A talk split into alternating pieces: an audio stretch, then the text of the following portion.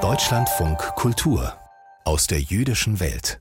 Noch immer befinden sich die Menschen in Israel im Schockzustand. Der Terrorangriff der Hamas am 7. Oktober hat am Rande der Negerwüste Menschen getroffen, die sich sicher fühlten.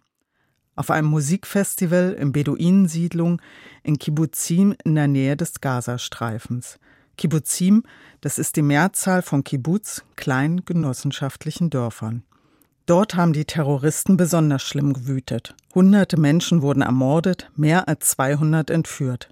Darunter viele Bewohner des Kibbuz Nir Oz einem Kibbuz, in dem viele Menschen für Frieden mit den Palästinensern waren. Silke Fries über ein Ehepaar, das als Geiseln genommen wurde.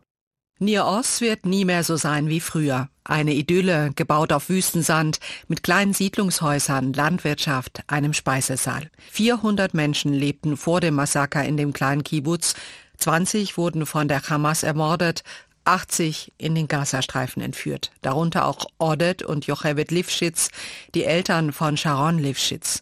Die Londoner Künstlerin erinnert sich an den Samstag vor rund vier Wochen. Wir haben zuletzt am Samstag etwa um halb neun morgens mit meinen Eltern Kontakt gehabt. Da waren schon Schüsse im Kibbutz zu hören. Meine Eltern waren im Schutzraum. Kurz darauf riss die Verbindung ab und wir haben einen ängstlichen Tag damit verbracht, Neuigkeiten zu erfahren. Dann hörten wir, dass viele hundert Hamas-Kämpfer Kibbutz-Mitglieder auf schreckliche Weise umgebracht hatten. Sie wurden in ihren Häusern lebendig verbrannt. Die Hamas hat sehr effizient hingerichtet. Sie haben keine Gnade gezeigt und die schrecklichsten Verbrechen begangen. Aber meine Eltern waren nicht unter den Toten.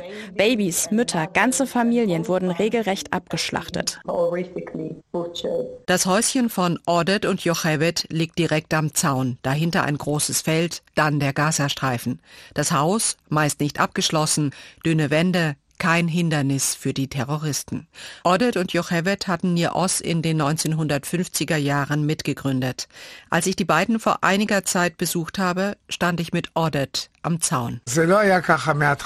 Nach dem Sechstagekrieg im Jahr 1967, da war hier alles offen. Unsere Felder, die gingen direkt bis an den Gazastreifen. Und wir haben oft Leute aus dem Kibbutz mit dem Traktor rübergefahren und sind dann dort am Mittelmeerstrand zum Baden gegangen. Nicht nur Odet und Jochevet konnten ein wenig Arabisch. Viele in Nios engagierten sich für die palästinensischen Nachbarn. Vor allem bis zur Machtübernahme durch die Hamas vor rund 15 Jahren. Wir hatten gute Beziehungen zu den Leuten aus dem Gazastreifen.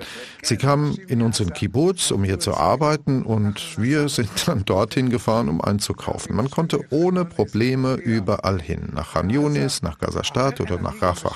Wir hätten gerne noch engere Beziehungen zu den Palästinensern gehabt. Als Journalist lernte ich den Bürgermeister von Gaza kennen und nach dem Friedensabkommen von Oslo auch andere Politiker. Ich erinnere mich gut, wie Ordet in Richtung Gazastreifen zeigte und wie er sagte, wie ungerecht es sei, dass sie so unterschiedlich leben würden. Die Situation für die Menschen im Gazastreifen ist sehr schlecht und daran ist nicht nur ihre Regierung schuld, auch wir haben Schuld. Ab und zu wird Essen durchgelassen, aber ansonsten sagen wir, macht doch, was ihr wollt. Das ist sehr schwer. Und Ordet erzählte, dass immer wieder Raketen aus dem Gazastreifen Richtung Kibbutz geflogen seien, nicht weit entfernt seien im Feld Tunnel der Hamas entdeckt worden. Nichts aber habe ihre Liebe zu Nir Oz und zueinander trüben können. Hier im Kibbutz hatten sie sich kennengelernt. Da war Odet 17 und Jochevet 18 Jahre alt. Ihr Vater sei immer prinzipientreu gewesen, sagt die Tochter Sharon. Mein Vater fährt, seitdem er Rentner ist, kranke Palästinenser aus dem Gazastreifen in Krankenhäuser nach Israel oder ins arabische Ostjerusalem. Für ihn war klar, wir müssen uns immer an unsere Menschlichkeit erinnern. Und das gilt auch jetzt. Im Angesicht von einem solch schrecklichen Angriff auf die Menschlichkeit müssen wir das Menschliche stärken, die Güte zwischen den Völkern. Denn dieser Terror ist nicht der richtige Weg. In den letzten Wochen bestand das Leben der meisten Israelis aus Trauer um die Toten, aus Sorge um die Geiseln. Die schwerkranke Jochevet ist nach mehr als zwei Wochen Geiselhaft freigelassen worden, als eine von sehr wenigen. Jetzt lebt sie in Angst um ihren Mann Odet, auch er über 80 und krank.